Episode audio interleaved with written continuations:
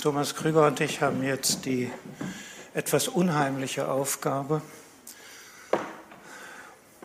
nochmal zu versuchen, wenigstens, also ich kann für mich sagen, ich kann das nur als Work in Progress machen, ähm, nochmal die bildungsorientierte Perspektive wenigstens zu umreißen. Warum lohnt es sich oder in welcher Weise könnte für historisch-politische Bildung, für die wir ja beide in unterschiedlicher Form und doch auch wieder untergehakt stehen, die Frage nach moderner Modernität und des Umgangs mit den Erfahrungen gebrochener Versprechen, des Umgangs mit der Erfahrung von Ambivalenz, von Bedeutung, von Bedeutung sein. Das kann man wirklich nur, nur umreißen. Es gibt, das sage ich vorweg, soweit ich es übersehe, weder in der Welt der Bildungsdidaktik noch irgendeiner Spezialdidaktik Überlegungen dazu, wie mit den Erfahrungen der Moderne, wie immer man sie fasst, umzugehen sei. Es gibt Geschichtsdidaktik, die hat auch einen Teil, der sich vielleicht stärker aufs 20. Jahrhundert bezieht, aber moderne als solche war hier noch kein Gegenstand. Das heißt, wir sprechen hier ohne Geländer in einer Tagung, die mich jedenfalls, und das war ihr Ziel, auf produktive Weise in vieler Hinsicht sehr beschäftigt. Wenn ich darüber nachdenke, wie eine solche Bildung aussehen könnte, die beides ernst nimmt.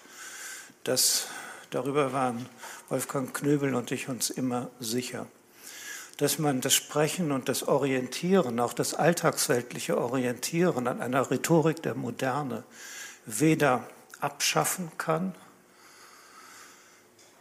noch in jeder Hinsicht affirmativ stützen sollte, dann steht man äh, vor einem Problem und daraus ergeben sich die Frage.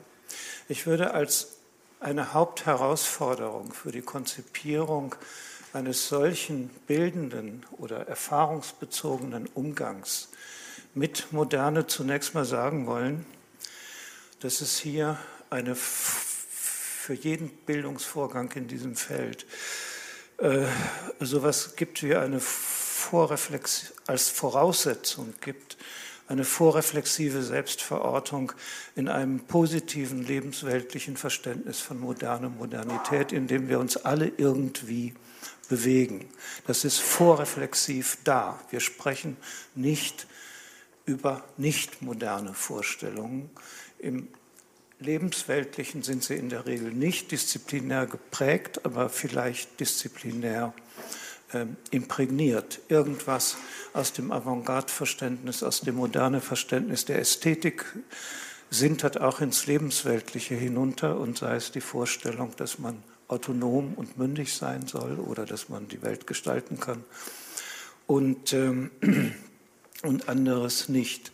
Also dieses lebensweltliche Vorverständnis, dieses vorreflexive, nicht durchdachte, Vorverständnis hat man als eine Bildungsvoraussetzung und es ist zugleich in selbstreflektiver Perspektive ein Bildungsgegenstand, nämlich dieses vorreflexive Verständnis und die damit verbundenen Wünsche, Erwartungen und vorreflexiven Sicherheiten, auch sich in der Geschichte sicher zu fühlen, wie soll man sagen, zu differenzieren, auf, die Frage, auf, die, auf den Prüfstand zu stellen, äh, wie auch immer, es jedenfalls in Reflexion zu bringen. Ähm, das ist die erste Vorbemerkung. Die zweite, ich habe es schon gesagt, historisch-politische Bildung, die sich auf Versprechen und deren Enttäuschungen der Moderne bezieht, ist als solche bisher nicht konzeptualisiert worden. Wenn man sich von etwas anregen lassen wollte, dann wären es tangentiale Ansätze, die ich hier nur sozusagen kursorisch nenne. Das wären einerseits in der Pädagogik und Bildungsdiskussion Ansätze, in denen ideale oder normative Setzungen der Moderne, des moderne Konzeptes affirmiert werden. Das sind Formen der Demokratieerziehung, der Menschenrechtserziehung, des Antirassismustrainings, ähm, der Friedenserziehung. All das gibt es dazu. Die docken an, fast äh, geschichts- und gesellschaftstherapeutisch an der normativen Dimension von Moderne, ohne sie in der Regel wirklich auf die Ambivalenzen hin zu befragen. Das andere ist die zweite Welt, nach 1945 eher sehr stark entstanden. Das ist, sind die Formen oft, oft in Moralpädagogik gedrifteter historisch-politischer Bildung im Blick auf Geschichte, die nicht hätte geschehen dürfen. Also eine historisch informierte Abgrenzungspädagogik. Wir nennen das auch Erinnerungskultur oder Aufarbeitung der Vergangenheit oder wie auch immer.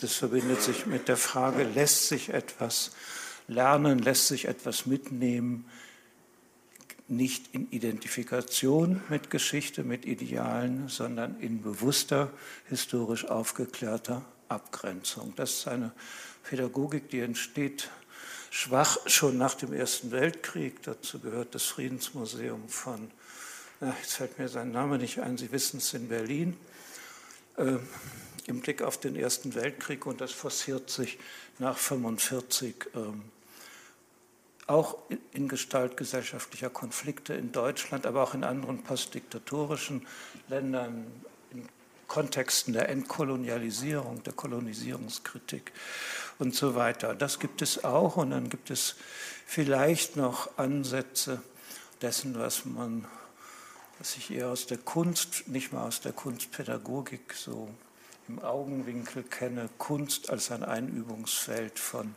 wie soll man sagen, Ambiguitätskompetenz. Das sind schwache Ansätze, die es vielleicht gibt. Und deswegen kann ich hier nur ganz probehalber im Sinne eines ersten Versuchs konturieren, ähm, wie eine solche solche Bildungsorientierung aussehen könnte. Und sie lässt sich, wie so oft, wenn man vor Neuen steht, zunächst mal leichter ex negativo definieren als positiv. Ex negativo würde ich sagen, eine solche Bildungs- in ex negativo Definition würde ich sagen, sähe eine bildungsbezogene Anstrengung auf moderne Modernitätserfahrung und gebrochene äh, Versprechen so aus. Sie ist nicht identisch beziehungsweise weit komplexer als das Einlernen von instrumentellen Fertigkeiten, von Techniken, Techniken im technischen Sinne, Techniken im kulturtechnischen Sinne, die erlauben, mit einer immer vorauseilenden Modernisierung auf der Höhe der Zeit zu sein.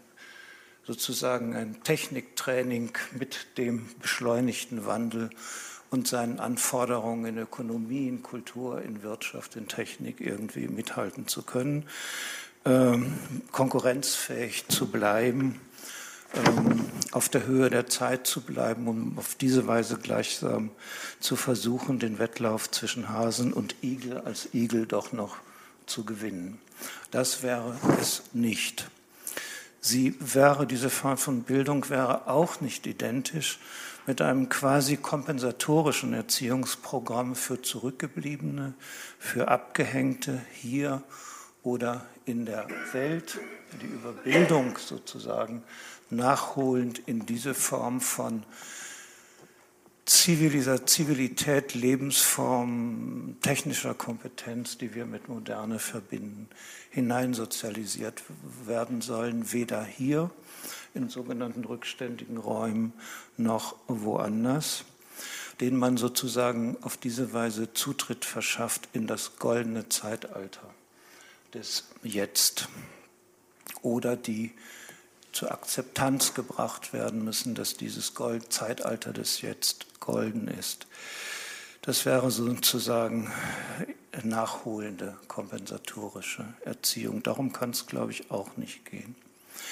Und eine solche Form der Bildung balancierte auch nicht die Erfahrungen der Disruption, also des beschleunigten Wandels, der Entwertung traditionaler Orientierungen, der Entwertung überholter Lebens-, Arbeits- und Könnenswelten oder auch deren Untergang, so wie sich Hermann Lübbe oder Odo Marquardt das mal vorgestellt haben.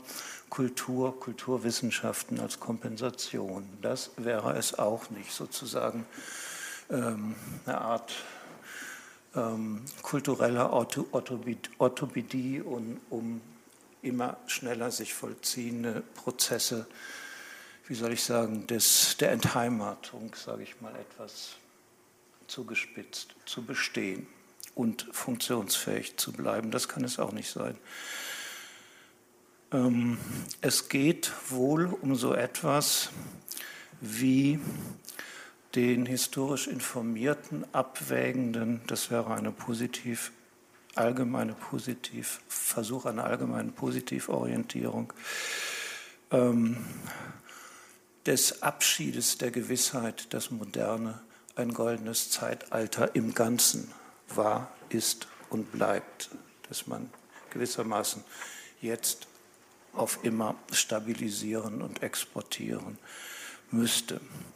Es ginge um die begreifende Reflexion von Erwartungsgeschichte. Was erwarten Menschen? Wie, was, was, wie werfen sie sozusagen sich selbst und ihr Leben in eine Zukunftsvorstellung, die, und das gehört zu den Erfahrungen oder zu den Gewissheiten der Moderne jetzt, realisiert werden soll und die mit dem Selbstbewusstsein der Moderne auch als realisierbar gilt. Damit sind wir sozusagen bei Planungsgewissheiten, bei der Gewissheit der Umsetzbarkeit von Utopien in jeder Hinsicht. Also es ginge um die begreifende Reflexion von Erfahrungs- von Erwartungsgeschichte, einschließlich damit verbundener Verheißungen, Gewissheiten und der Vorstellung, dass all das machbar sei und Erfahrungsgeschichte einschließlich all der Nebenfolgen dieser Machbarkeitsfantasien. Es ginge sozusagen um ein ähm, aufgeklärtes, nicht verängstigtes, weil das enthält auch viel Beängstigendes, beängstigenden um, Umgehen können mit dem Out of Control, der Nichtsteuerbarkeit, den Nebenfolgen. Es ginge um das Begreifen der Dissonanz zwischen Erwartungsgeschichte und Erfahrungsgeschichte an konkreten Fallbeispielen. Das ist, glaube ich, das, was ähm, die Geschichtswissenschaft und nur aus dem Bereich heraus kann ich das denken, auf allem deliriert man. Äh, das ist das, was Geschichte beitragen könnte, solche Fallbeispiele, wie Sie sie heute Morgen für die Gewalt entwickelt haben und andere in anderen Feldern Svenja Goltermann für sozusagen die Geschichte der unsichtbaren Gewalt und Ähnlichem. Ähm, die, dies so allgemein angesprochene Programm stände allerdings vor einem spezifischen Problem, nämlich dem, das von Koselleck schon beschrieben worden ist, implizit in seiner Perspektive des Auseinandertretens von Erfahrungshorizont und Erwartungshorizont ähm, und damit verbunden der Beschleunigung von Geschichte. Geschichte als solche, das ist die Konsequenz daraus, ist überhaupt nicht mehr geeignet, unmittelbare Handlungsrezepte abzuleiten aus egal welcher Vergangenheit, weil sie gewissermaßen als solche diese Handlungsrezepte eins zu eins, wie man sich das mal vorstellte, gar nicht mehr liefern kann, weil sie sich ständig verschiebt, weiterentwickelt, mit sich selber in Dissonanz steht. Das, diese Idee der Handlungskonzepte, der unmittelbaren Belehrung durch Geschichte wird in mehrfacher Hinsicht problematisch ähm, historisches Denken, ich umreiße nur die Problematiken, historisches Denken als solches betont, begründet die Offenheit von Geschichtsprozessen und damit zugleich die menschliche Freiheit und Verantwortung, Geschichte zu gestalten. Das ist sozusagen die Positivierung der Kontingenzerfahrung, Kontingenz als Möglichkeit der Freiheit. Ähm, die Geschichte auf Lehren festzulegen, hieße sie nachträglich von heute her moralisch oder politisch zu fixieren. Im schlimmsten Fall sie sich für herrschaftliche Zwecke zurechtlegen, sie mit einem politischen oder moralischen Telos zu versehen, das eben Freiheit und Verantwortung suspendiert, aber möglicherweise geeignet ist, und das macht dieses Geschichtsdenken so verführerisch, Beängstigungen in und aus der Geschichte zu minimieren, einer nicht mehr kontrollierbaren theologisch ähm, eingegleisten, eines teleologisch eingegleisten Geschichtsprozesses. Geschichte würde so damit nur zum Gegenstand der Einübung in Anpassung, zumindest aber sie würde sie bloß illustrativ entkontextualisiert und aufs funktionale Fragment reduziert, präsentistisch verwendet. Das habe ich in der Diskussion kurz mal Reduktion auf Fabel oder Tableau vivant versucht, ähm, ganz knapp zu, ähm, anzusprechen. Nicht zuletzt ist eine unmittelbar Handlungsrezepte gebende Geschichte aufgrund der beschleunigten, ich habe schon gesagt, Enttraditionalisierung in der Moderne aufgrund des mit ihr verbundenen beschleunigten Wandels nicht mehr denkbar. Handlungsrezepte lassen sich ebenso wenig wie Orientierung und Sinn auch nicht mehr aus vermeintlich absoluten Gewissheiten über den Gang der Geschichte ableiten oder über Eliten oder über Akteure, die diesen Gang der Geschichte verlässlich steuern könnten dass Geschichte die Inkarnation von Fortschritt sei im Sinne der Aufklärung des Marxismus oder westlicher Modernisierungstheorie, jedenfalls Geschichte als solche, ist nicht nur durch wissenschaftliche Nachdenklichkeit, sondern eben auch durch historische Erfahrung widerlegt. Und diese Widerlegung enttäuscht, das sind die gebrochenen Versprechen der Geschichte. Und es gilt darum, mich zu fragen, wie man die produktiv machen kann ohne dabei möglicherweise Normen und Ideale, die man für vernünftig hält, aus den Augen zu verlieren. Gleichwohl, und auch das noch gesagt, kann es angesichts katastrophaler historischer Erfahrungen nicht reichen, Gegenwart im Spiegel der Geschichte nur kontemplativ zu schauen. Das könnte man ja sich auch überlegen oder mit Geschichte postmodern zu spielen, so zu tun, als gäbe es gar keine Realität mehr, als wären das alles Sprachspiele, als könnte man Narrationen bauen und umbauen, wie man so wollte. Zumal die Einwände des historischen Denkens ernst zu nehmen nicht ausschließt, sich zumindest darum zu bemühen, Einsicht und Orientierung an historischen Begebenheiten, Begebenheiten wird betont, und an historischen Konstellationen zu gewinnen, auf das hin, was man besser nicht tut. Das ist vielleicht das Einzige, was man aus historischer Erfahrung sich begreifbar machen kann, das, was man besser nicht tut, aus Enttäuschung heraus. Das ist sozusagen mein Lissabon, wenn Sie so wollen, einfach zu begreifen, das, was Mann genannt hat, sozusagen der mörderische Prozess, der den Selbstmord schon mit einkalkuliert, das war ja mit Kant sozusagen überhaupt nicht vorstellbar. Es gab sozusagen das utilitaristische Denken und das Interesse des Mörders an Selbsterhaltung. Dann hätte er sein Morden eingestellt. Das ist ja im ewigen Frieden und anderswo entwickelt und Auschwitz zeigt, so ist das nicht. Und selbst die Geschichte der Zwangsarbeit die hier in einem Museum dann zu repräsentieren wäre, zeigt wenigstens für die Geschichte der Zwangsarbeit hinter Stacheldraht, dass das auch nicht so ist, sondern da wird ständig gestritten, hat die zwischen SS und anderen, hat die Vernichtung Vorrang oder die Ausnutzung der Arbeitskraft, dass sozusagen der Mörder den Esel äh, dass der Müller den Esel, den er quält, nicht so ernährt, dass er noch für ihn arbeiten kann. Das ist eigentlich erst vorstellbar geworden mit diesen Formen von Großverbrechen. Und meine Hoffnung war auch immer, dass sie sozusagen lissabonische Katharsis erzeugen können.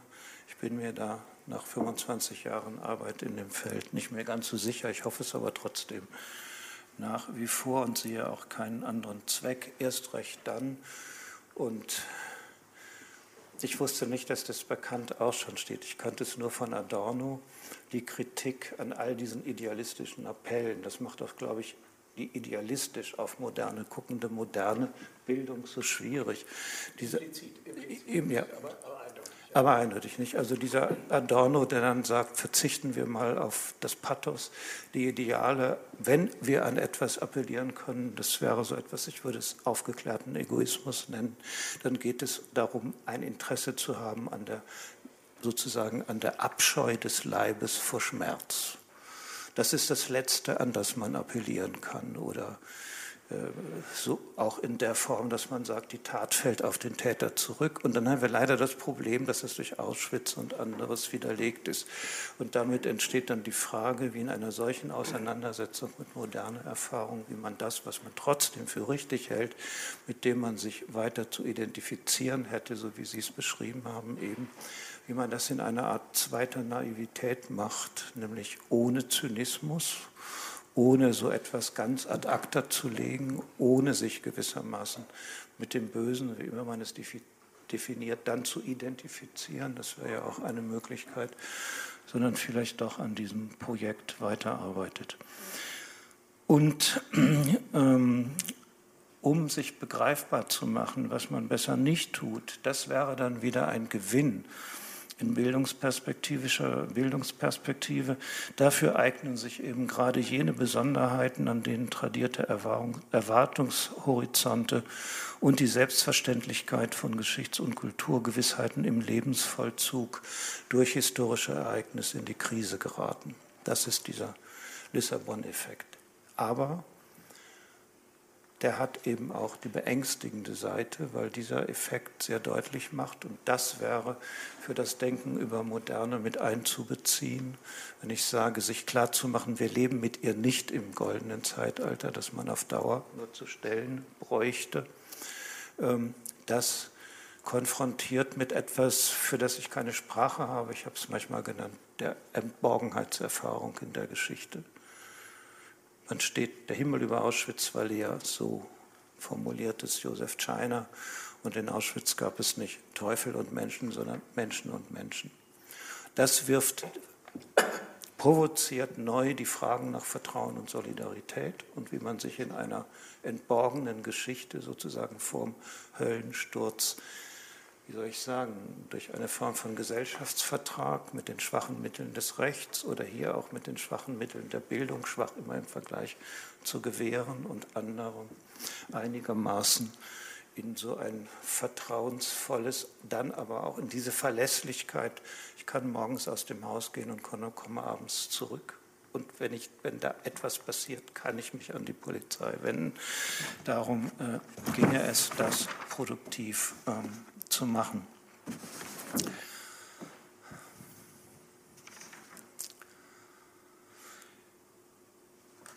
Auf der kognitiven Seite, und damit höre ich dann auf, würde ich ein paar, früher hätten wir gesagt, Lernziele sehen. Bildung kommt ja ohne, dass man sich Rechenschaft darüber gibt, wohin man damit will, nicht ganz aus. Nehmen Sie das Wort jetzt einfach ein bisschen metaphorisch und weicher das wäre, wovon wir uns in einem solchen Bildungsprojekt dann wirklich ähm, verabschieden müssten. Das wäre jede Vorstellung von ähm, Moderne als Telos. Das gäbe es nicht.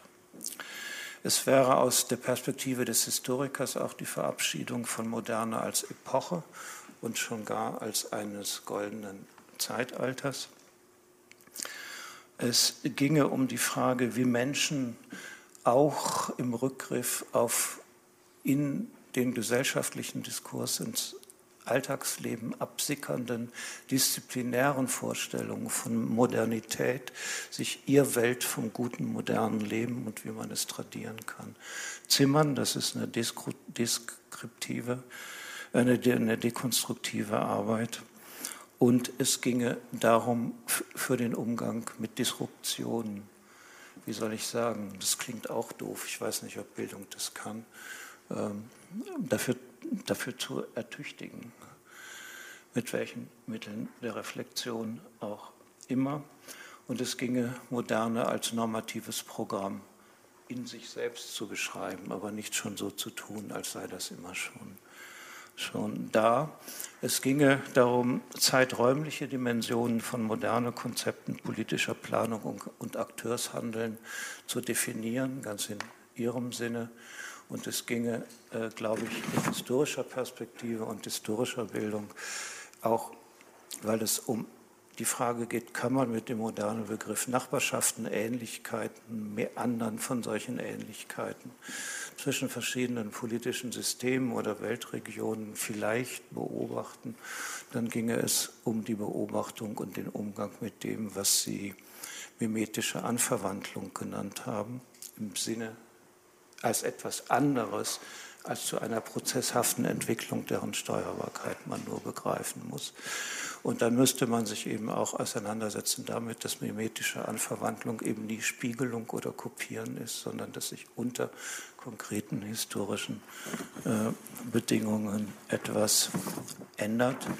Und man müsste sich selbstreflexiv mit den eigenen Wünschen und den eigenen Machbarkeitsfantasien ähm, aus, auseinandersetzen. Darin sähe ich äh, den Gehalt. Positiv verbände sich das zwei letzte Worte mit einer Auseinandersetzung auch der immanenten moderne Kritik. Was hat uns Diener noch zu sagen? Es kam, sie kam nicht immer zu spät, sie war schon in ihrer Zeit. Sie haben uns heute Morgen sehr daran erinnert. Und es ginge um Ihre Frage, mit welchen Traditionen wollen wir uns weiter identifizieren, auch mit welchen ideengeschichtlichen, mit welchen politischen Entwicklungen, mit welchen, auch mit welchen Akteursanstrengungen für das, was man früher besseres Leben ähm, nannte, aber im Bewusstsein einer zweiten Naivität.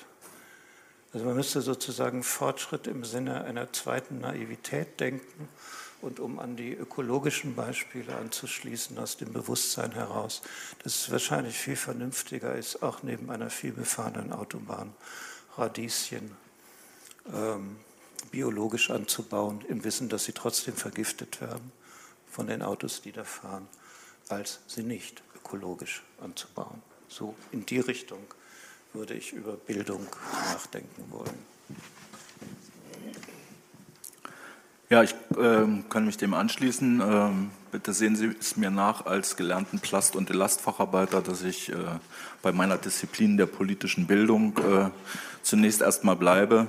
Äh, die äh, Situation ist die, dass äh, wir in der politischen Bildung eigentlich mit drei Prinzipien von jeher arbeiten. Dem Kontroversitätsprinzip, der sozusagen setzt, dass eine andere Meinung möglich ist, also Pluralität herstellt äh, zum Zweiten das Überwältigungsverbot, was äh, darauf abhebt, dass man eben nicht indoktriniert wird, sondern äh, sich eine eigene Meinung bilden können muss. Und drittens die Analysekompetenz oder sprich die Brücke von dem äh, Bildungsereignis hin zum Handlungs, äh, äh, zur Handlungsorientierung. Das kann sozusagen implizieren, dass politische Aktivitäten, politische Aktionen Teil auch von von Bildungsvorgängen äh, ist. Das ist sehr strittig in der Fachdidaktik, aber bis dahin reicht eigentlich ähm, dieses Selbstverständnis politischer Bildung.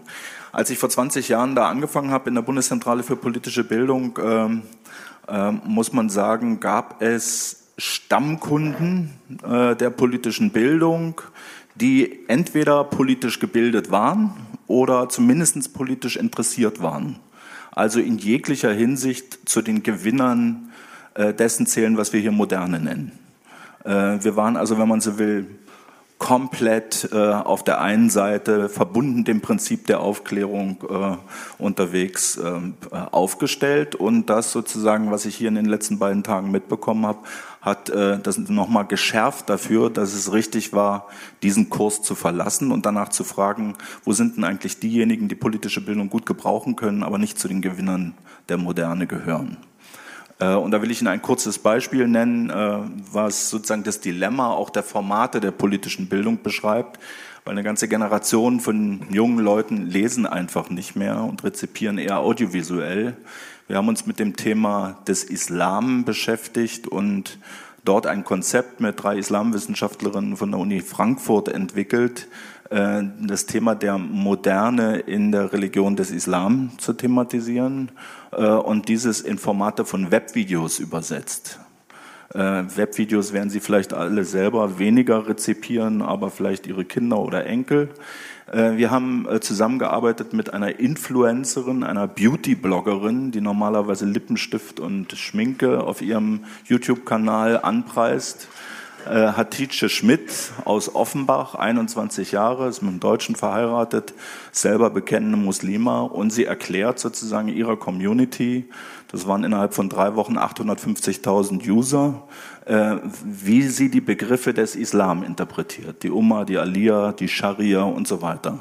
Und auf diese Art und Weise sind wir vor allem über die Kommentarspalten äh, in diesem YouTube-Format in den Diskurs gekommen, weil die drei Professoren der Uni Frankfurt diesen Prozess moderiert haben und dann immer sozusagen auch als Expertise, äh, also Expertise eingebracht haben in den Diskurs. Und da ging es, kann ich Ihnen sagen, hoch her äußerst kontrovers, weil natürlich die salafistische Community sofort aufmerksam geworden ist auf diese Videos und wir hatten politische Bildung at its best. Äh, also kontrovers, äh, diskursiv, äh, so wie wir sie uns eigentlich wünschen. Das ist nur sozusagen ein Beispiel dafür, wie man in den neuen Formaten tatsächlich auch diejenigen, die nicht zu den Gewinnerinnen und Gewinnern der Moderne zählen, mit in Prozesse der politischen Bildung integrieren kann. Bei, dem, bei der Überschrift gebrochene Versprechen äh, hat sich mir natürlich sofort die Frage gestellt, gibt es überhaupt eine unschuldige Moderne, die unschuldige Versprechen abgibt, die sie dann zufällig oder vorsätzlich bricht? Ähm, und äh, das äh, lässt natürlich äh, sofort die Antwort zu Moderne ist eigentlich nur modern für die, die von ihr profitieren. Und das sozusagen muss, glaube ich, kritisch in den Blick genommen werden, wenn man sozusagen einen Anspruch formuliert, dass so etwas wie politische Bildung, äh, historische Bildung ein gesellschaftliches Ereignis ist, was prinzipiell als öffentliches Gut jedem zusteht und nicht nur einem Teil der Gesellschaft, den Gewinnern zum Beispiel. Äh, und äh, deshalb glaube ich, ist es wichtig, äh, die Moderne in ihrer Ambivalenz in den Blick zu nehmen. Mir hat gestern sehr gut gefallen dieses Paradigma des Anschlusses, was Dirk van Laak vorgestellt hat. Ich würde ein zweites Paradigma daneben stellen, sozusagen das des Ausschlusses, weil die Moderne eigentlich von ihr Beginn her immer auch sozusagen diesen Ausschluss praktiziert hat und äh, Geschichten nicht erzählt hat oder rauserzählt hat aus ihrem Diskurs. Ähm, berühmtes Beispiel ist äh, die Geschichte der französischen Revolution, als die haitianischen Revolutionäre in der Assemblée Nationale vorsprachen und auf die Menschenrechte pochen, äh, bekommen sie natürlich von den Mandatsträgern äh, der Assemblée Nationale gesagt, ihr seid nicht gemeint. Und äh, das ist sozusagen eine Grunderfahrung eigentlich der, ähm, der, der, des Anspruches einer aufklärerischen Moderne, die eben tatsächlich immer auch schon äh, Leute ausgeschlossen hat äh, und bestimmte Bereiche eben nicht integriert, nicht erzählt. Man kann äh, die Moderne auch als eurozentrisches Projekt begreifen, als eurozentrisch westliches äh, Projekt, was eben auch wieder sozusagen impliziert, dass ganz bestimmte äh, Aspekte überhaupt nicht äh, äh mitdiskutiert werden. Eine der Antworten darauf äh, ist ja das Konzept der äh, Verflechtung ungleicher Modernen von Randeria und Konrad. Aber man kann eigentlich schon sozusagen in den, in den Ursprung sozusagen der Debatte hier nach Weimar gucken äh, als äh, kein geringer als Johann Gottfried Herder äh, Voltaire widersprochen hat, was die äh, Universalgültigkeit der Menschenrechte betraf, mit seinen kulturanthropologischen äh, Bemerkungen, mit seiner Klimatheorie und vielem, vielem anderen mehr. Das heißt, der Widerspruch sozusagen ist eigentlich auch im westlichen Diskurs eingelesen und sollte erinnert werden. Und äh, deshalb sozusagen vielleicht ein drittes Prinzip, äh, Moderne ist vielleicht von äh, seinem Grundansatz äh, her immer auch ein kapitalistisches Projekt gewesen.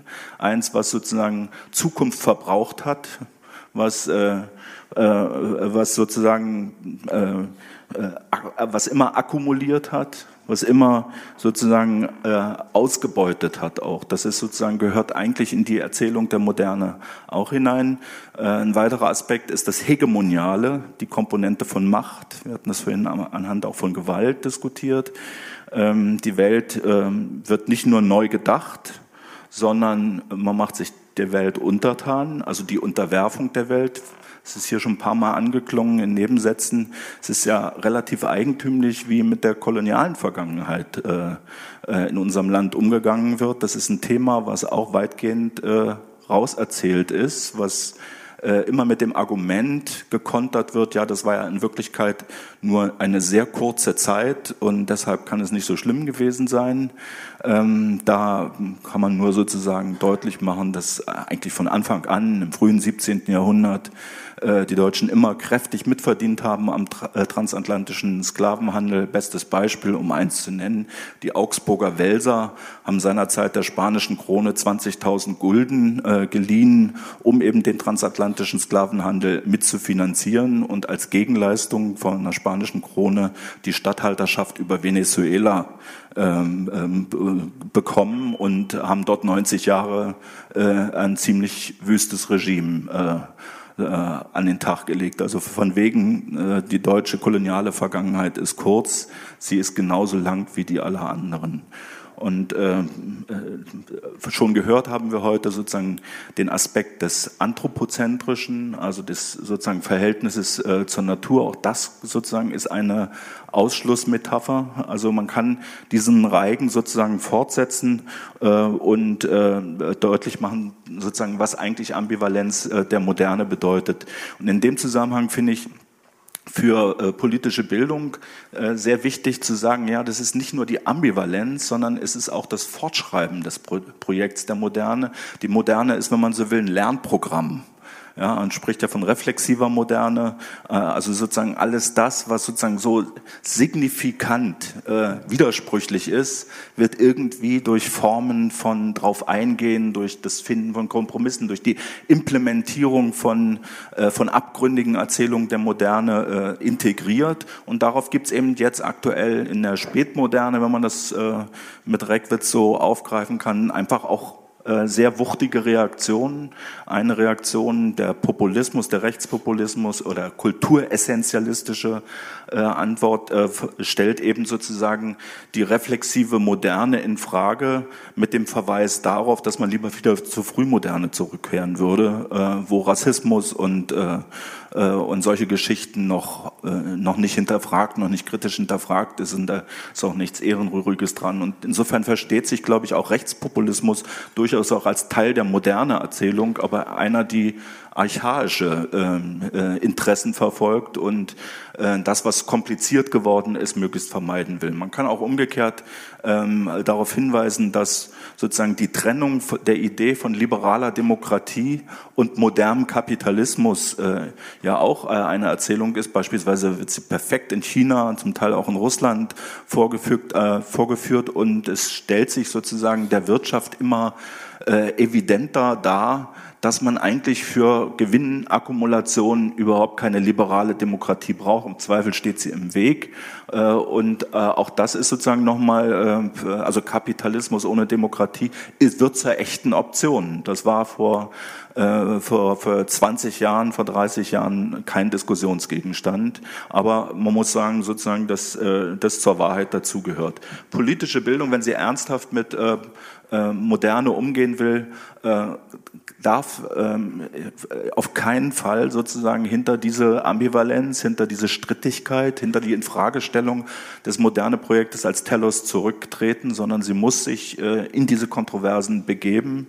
Äh, das ist Diskurs, äh, Diskursivität äh, par excellence und äh, das hat auch sozusagen zur Implikation, dass sich Institutionen des kulturellen, Institutionen der Bildung selbst auch kritisch hinterfragen müssen und kritisch befragen müssen, äh, was sie beigetragen haben zur Reproduktion eines modernen äh, Bildes, äh, das eben in ihrem Kern fragwürdig ist. Und deshalb glaube ich, ist es wichtig, dass wir sozusagen als Bildungsinstitutionsvertreter erstmal Institutionen Selbstkritik üben, das reflexiv sozusagen in die Debatte mit einbringen und dann eben am Ende des Tages die Frage stellen, müssen wir unser Leben ändern oder müssen wir unser Ändern leben?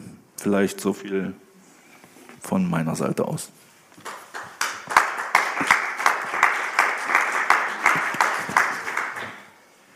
So, meine Damen und Herren, jetzt äh, haben wir einen ganz großen Rundumblick Schlag auf die Moderne gesehen und ich grübel momentan, was eigentlich noch ambivalent ist. Was ist denn noch zu retten von der Moderne äh, nach Ihren Bilanzen? Ähm, darf ich noch eine kurze Nachfrage stellen? Sie sagten zum Beispiel, ähm, gleich kommen wir auf Weimar zurück, ne? auf, ob wir Weimar wenigstens noch retten können, schon die Moderne, äh, so, ähm, äh, der so an die Wurzel gehen. Sie sagten eben, die lesen ja sowieso nicht mehr. Wir hatten gerade ein Gespräch, oder ich an der Universität, mit einer neuen Professorin für Typografie. Und ich habe sie dasselbe gefragt. Warum brauchen wir eigentlich Typografie? Liest doch sowieso kein Mensch mehr. Sagt sie, doch, es wird mehr denn je gelesen. Was stimmt nun? Es wird nur anders gelesen. Es wird schneller gelesen, kürzer gelesen, in anderen Formen gelesen. Aber äh, sozusagen, sie ist der festen Überzeugung, das Lesen hat eine ganz große Zukunft.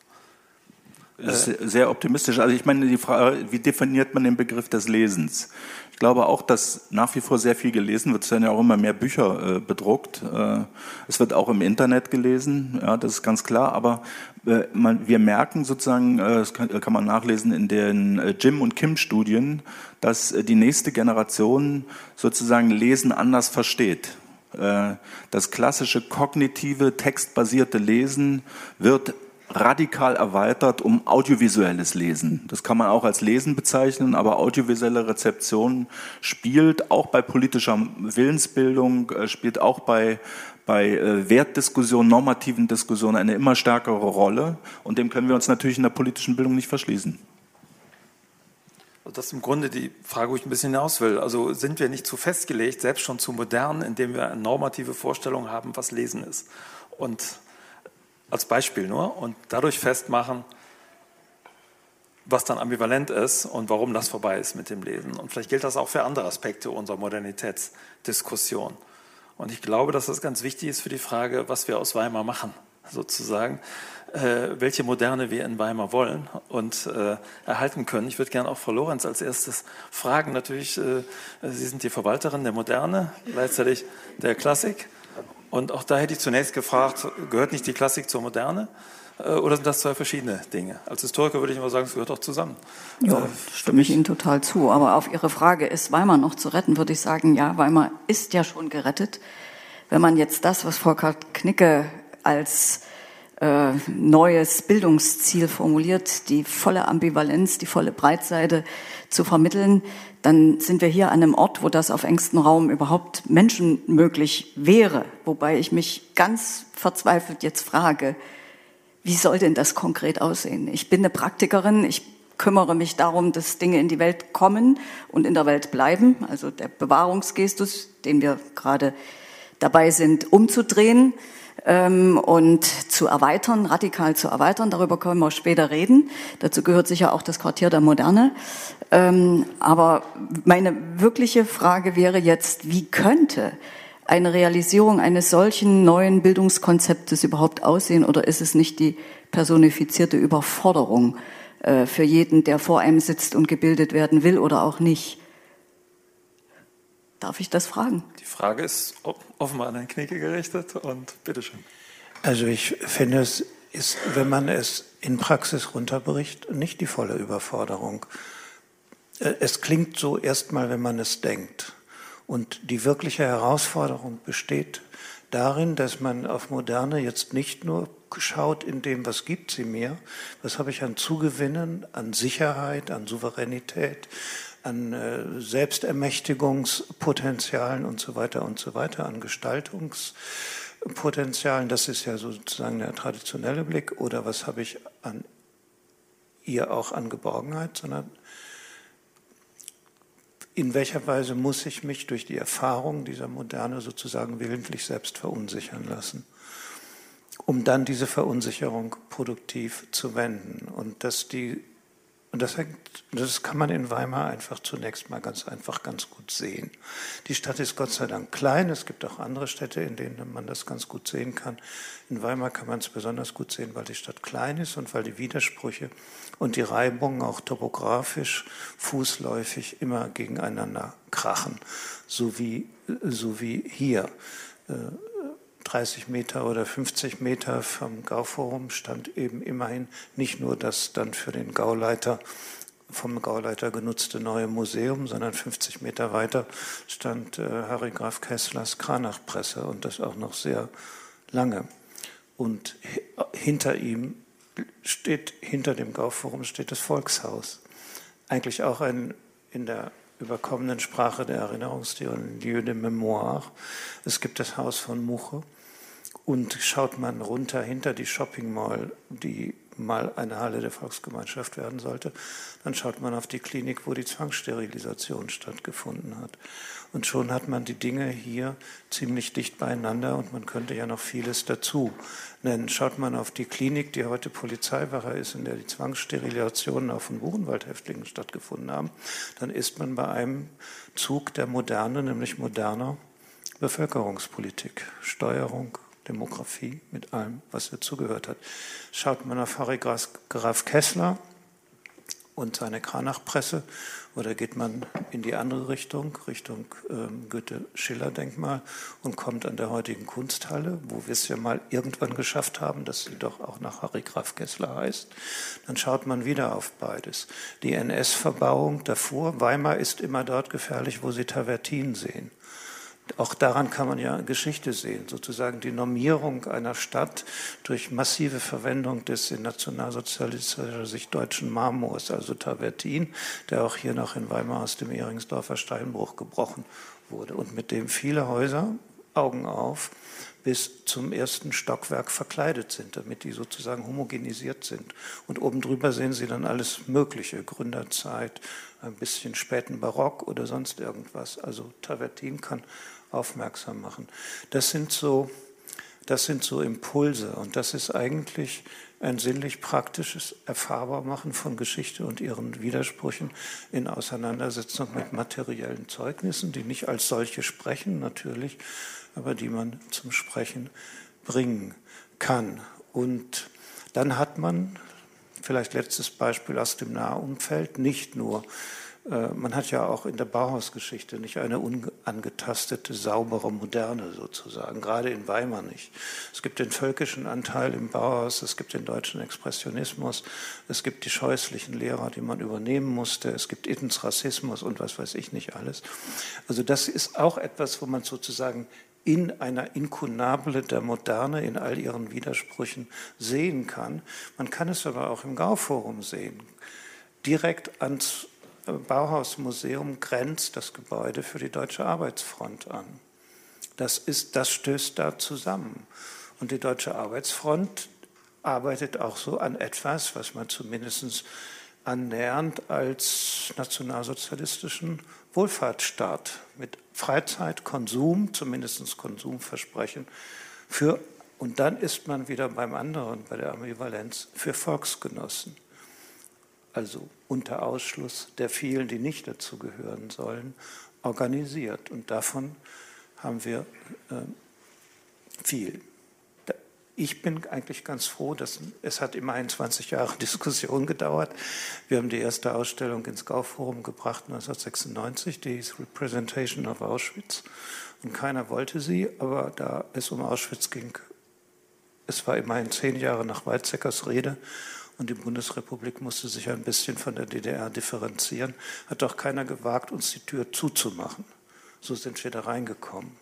Und das war die erste Öffnung des Gauforums für Ausstellungen. Andere haben sich dann angeschlossen und da war es dann nicht mehr ganz so schwer. Selbst die Landtagspräsidentin hat 99 ins Gauforum Wege nach Weimar gebracht. Christine Lieberknecht war das damals. Das ging nachdem zwei Jahre vorher noch vor der Buchenwaldisierung des Europäischen Kulturstadtjahrs massiv von Innenminister Kanter gewarnt worden war, der damals noch, es gab noch kein, keine Beauftragte für die Kultur und die Medien, äh, für Kultur im Bund zuständig war und damit für die Mitfinanzierung dieses Europäischen Kulturstadtjahrs.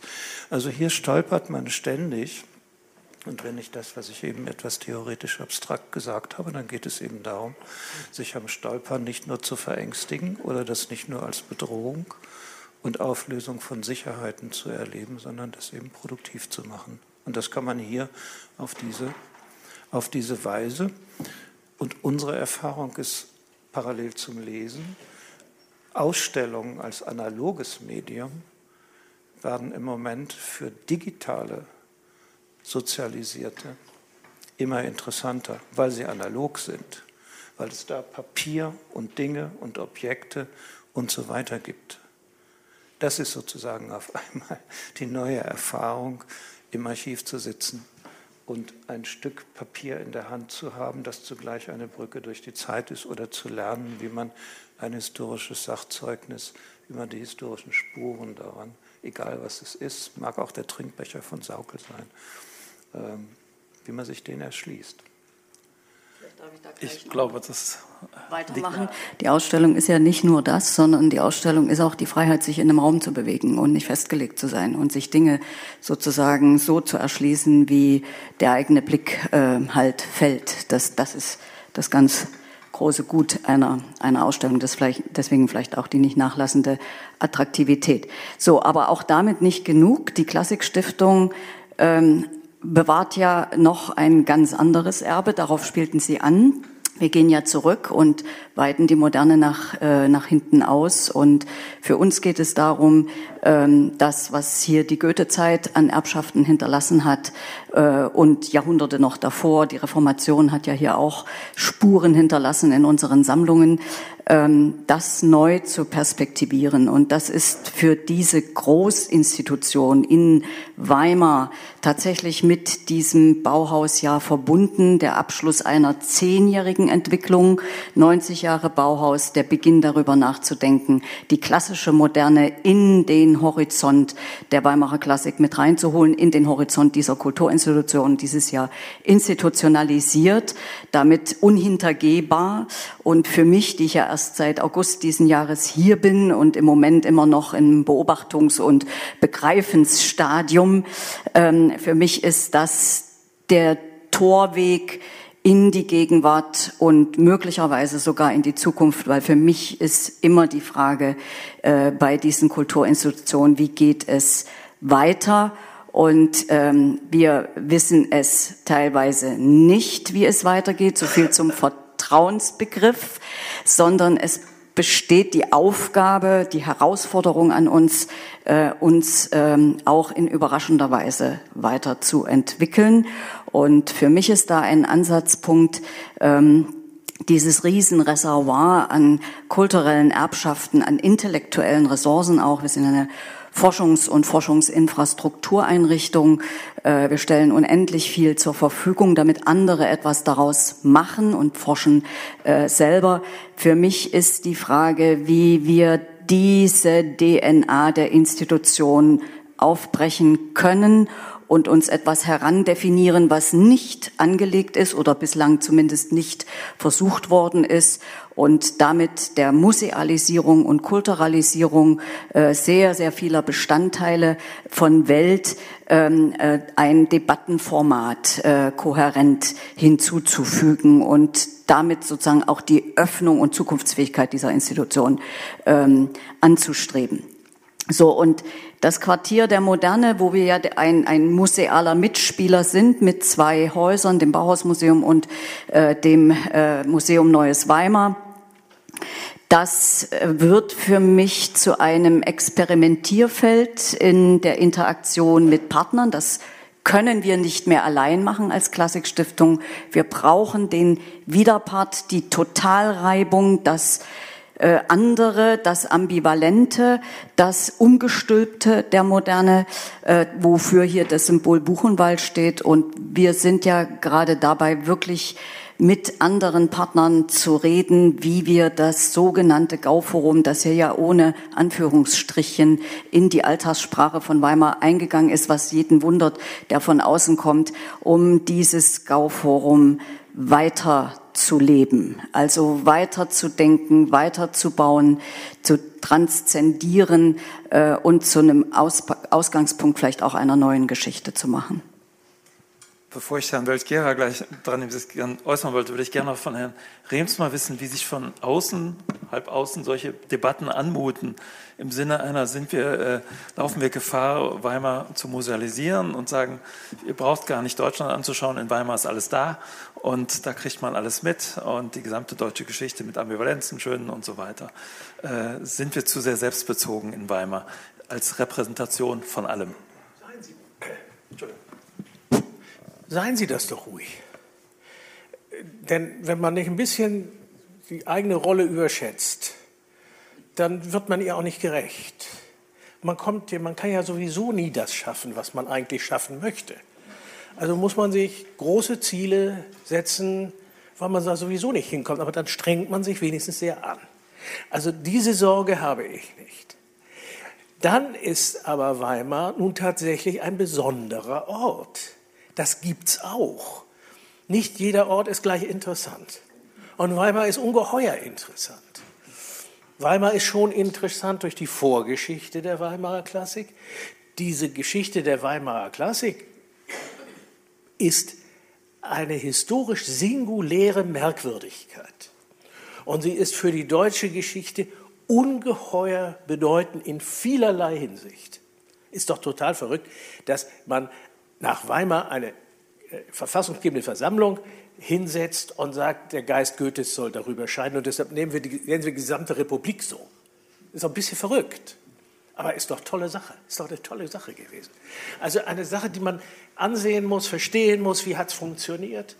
Und dann passiert all das, worüber wir jetzt gerade gesprochen haben. Äh, und es erlaubt ein solches Ensemble an Häusern, an schlichten Bauwerken, erlaubt es, dass man nicht die großen Probleme Moderne so runterdeklinieren muss von dem Abstraktionsniveau, das die Vorträge haben halten müssen, um dann zu sehen, was machen wir dann bis in die Museumspädagogik daraus. Da kommt man nie an, wenn man das versucht, da runter, die, die Hühnerleiter runterzuklettern. Da bleibt man irgendwo hängen. Das Leben ist zu kurz. Aber wenn man sich überlegt, was macht man mit den Häusern, die hier herumstehen, was schreibt man dran, was reißt man ab, was muss man stehen lassen, was stelle ich rein und was erzähle ich, wenn da jemand über die Schwelle geht. Dann bin ich an den Problemen drin und dann bin ich ganz schnell bei einer unmittelbaren Nachbarschaft. Das, was wir in den Vorträgen als eine Metapher Nachbarschaft von diesem und jenem in der Moderne, das habe ich dort, weil ich es habe, weil ich es dinglich habe. Und weil ich in dieser Stadt lebe, beziehungsweise zu denen gehöre, die sich städtebauliche Gedanken machen, oder eben in diesem Sinne, was mache ich mit Gebäuden, weil es ihres Amtes ist, haben die die Chance und Möglichkeit, mit den Entscheidungen, die sie einfach treffen müssen, weil sie sie treffen müssen, weil sie im Amt sind, diese Fragen zu diskutieren und plausibel zu machen. Und das ist doch wieder toll. Und das zu beobachten von außen oder Teil in einer solchen Diskussion zu sein, beneidenswert. Herr Welchkehrer. Mikro oder, oder Der Moderator geht nie aus der Hand das Mikro. Also noch einmal, Max, ich kenne mein Name Bausen die Weiber. Ist aber nicht abgesprochen mit meinem Präsidenten. Äh, ich glaube, mein Redebeitrag ist jetzt glaub, an der richtigen Stelle. Sie haben das erwähnt, die ganze Geschichte, die Bauten, diese Nachbarschaft, äh, die die symbolischen Gehalte, aber von alleine bewegt sich das nicht. Wer bringt das denn zum Tanzen? Ähm, Herr Rehnsmann, Sie haben die ganze Zeit Frau Lorenz angeguckt. Zum Glück haben wir hier die in diese Richtung. Die Klassikstiftung Klassikstiftung. Wir können froh sein darüber, dass die Klassikstiftung so ist, wie sie ist. Aber das erklärt es noch nicht, dass wir überhaupt hier sitzen, dass wir überhaupt wissen, dass dieses Bauhausmuseum da steht, wo es jetzt steht und nicht woanders. Das liegt daran, dass wir in dieser Stadt, es ist nicht nur ein Zufall, aber natürlich spielt das auch eine Rolle, seit längerem verschiedene Institutionen, ganz verschiedene Menschen darüber diskutieren, sich darüber streiten, mit richtigem Streit. Und erst die Zusammenarbeit so unterschiedlicher Institutionen hat äh, dazu geführt. Wir haben ja das Glück in Weimar, das ist ja, denke ich, das, äh, das erst erklärt, warum die Geschichte anfängt zu sprechen oder zu tanzen. Wir haben hier zum Beispiel die Stiftung, äh, die Gedenkstätte Stiftung Buchenwald-Dora, äh, ich glaube, der Name ist noch länger, die sind das ist deren Auftrag, sich mit Geschichte zu beschäftigen. Und, und wie gehen wir heute mit Geschichte um? Die Klassikstiftung ist klar, sie verwaltet nicht nur die Klassik, da gibt es aber auch die Bauhaus-Universität. Wir haben einen, einen, äh, wirklich ein, ein intimes Verhältnis dazu. Äh, wir bilden Architekten, Architektinnen aus, Städtebauerinnen, äh, Stadtplaner, Gestalter. Es ist das, was hier steht. Übrigens auch, dies, auch dieses Haus, in dem wir sind. Das ist alles Das zeigt, was im Laufe der Zeit Vertreter der Berufe gemacht haben, die wir jetzt ausbilden. Das ist für uns eine unmittelbare Auseinandersetzung. Das ist nichts Abstraktes. Deshalb sitzen auch hier Studierende der Urbanistik und, und machen mit. Also, und das sind jetzt nur drei Institutionen. Zum Glück ist das Deutsche Nationaltheater nicht nur ein, Nationaltheater, sondern der Intendant und die Mitarbeiterinnen begreifen sich auch als Teil dieser, dieser Stadt und, und, und äh, kümmern sich. Und außerdem, es geht alles zurück auf einen Verein, und wenn ich sage Bildungsbürgertum, dann ist es für mich äh, sehr positiv gesetzt. Wir haben einen Verein, der zunächst einmal ein bildungsbürgerlicher Verein ist, der sich vor vielen Jahren angefangen hat, Gedanken darüber zu machen, was machen wir aus dieser Stadt. Und die haben nicht nur Geld gesammelt, damit die Gassenstiftung tolle äh, Gemälde kaufen kann, sondern die hatten sogar den, den Einfall, äh, dass wir dieses Gelände Tomographie der, der, der Moderne nennen. Äh, das kam nicht von der Uni, nicht von der Klassikstiftung. Also das, ist, also, und das kommt alles zusammen. Und zum Glück hat es bisher sehr gut geklappt. Und wir haben natürlich auch Reitereien, aber das spielen wirklich kaum eine Rolle. Wir haben, dazu kommt noch, dass wir die Stadt zum Teil haben dazu zwingen müssen, äh, uns zuzuspielen oder, oder sagen wir mal nicht noch weitere Hindernisse in den Weg zu legen. Es gibt, es kommen auch bessere Zeiten und auch mit der Landesregierung und nicht nur mit, dieser, mit der jetzigen Koalition, sondern auch davor. Es gibt insgesamt zurzeit eine besondere Unterstützung, aber insgesamt ist, stimmt auch das, diese Konstellation. Ich denke, das ist ganz wichtig. Von alleine würde hier nichts passieren. Das, ist, das, ist diese, das sind diese verschiedenen Institutionen und immer wieder jüngere Leute, die das alles in Frage stellen. Und die, die heutige Veranstaltung passt. Das ist der Versuch gerade, noch besser zu, zu begreifen, zu durchdringen, was hier passiert ist. Und nicht nur kontemplativ, sondern wir wollen das ja weiter verändern. Es soll nie so bleiben, wie es ist. Das ist eine wunderschöne äh, Deutung und Bilanz. Das kleine Problem ist, und mich doch nochmal nachfragen, sind wir denn ein bisschen eine Insel der Seligen? Weil Sie, Sie sagten, man kann die ganze Geschichte ja ablesen, aber man muss sie ja beständig erklären. Man kann ja auch wunderbar sich als Tourist durchbewegen und alles schön finden, inklusive Gauform in Anführungszeichen. Äh, also es erfordert doch ein hohes Maß an sozusagen politisch-didaktischer Arbeit. Und wir leben auf einer Insel der Seligen, weil wir wissen, dass drumherum irgendwas passiert, mit dem wir uns gerade auseinandersetzen politisch. Und trotzdem, obwohl es bei uns immer besser wird, gewissermaßen, das kriege ich noch nicht zusammen. Das würde ich gerne erklärt haben, sozusagen. Beziehungsweise, wie kommen wir dazu, diese Stadt äh, in wirklich der Ambivalenz sichtbar zu machen? Ist sie nicht doch zu schön? Ja, also ich glaube, Herr, Herr Remsma hat das ganz, ganz gut gesagt und das tröstet mich ja auch ein bisschen äh, als, als Praktikerin. Also wir, wir haben es mit einer Konkretion zu tun und äh, Bildung kann nur über diese Konkretion laufen. Sonst bleibt sie akademisch, universitär, abstrakt und äh, es, es gibt eine Schwierigkeit, die im Leben zu verankern. Aber wir können hier in Weimar in diesem Gesamtzusammenhang, der eben nicht nur schön ist, äh, aber auch schön, genau diese, diese Widersprüchlichkeit, diese große Spannung, äh, die die Moderne umfasst, äh, wirklich darstellen und erlebbar machen. Und könnten, wenn wir klug sind, das auch stärker noch ohne Zwischenschichten äh, der Texte und Interpretationen äh, zum Sprechen bringen glaube, das ist ganz, ganz wesentlich, äh, auch für eine junge Generation hier im Beobachten und im Tun. Äh, und wir haben ja Bildungsprogramme, die gemeinsam entwickelt wurden, ähm, die ganz stark auch im eigenen Tun äh, münden und daraus Erkenntnis ziehen. Ähm, also das ist wirklich eine, eine ganz große Gelegenheit, die wir hier haben. Also ich glaube, da ist äh, angesichts der äh, Infrastruktur, die hier da ist, äh, in Weimar natürlich unglaublich wichtig, dass man Bildung auch als interdisziplinären Vorgang versteht, um eben eine Durchlässigkeit herzustellen zwischen den verschiedenen Häusern äh, und äh, sozusagen eine Möglichkeit der Aneignung der jeweiligen Geschichte auch zu pluralisieren. Das finde ich auch ein wichtiger Punkt. Wir leben in einer sehr heterogenen Gesellschaft, in einer immer heterogener werdenden Gesellschaft. Und da kann Weimar machen, was es will. Es wird nicht äh, sozusagen ein Ort der Glückseligen bleiben, sondern die Heterogenität, äh, die äh, spiegelt sich auch hier wieder in der Stadt und die wird sich wahrscheinlich tendenziell eher in der Zukunft noch stärker widerspiegeln.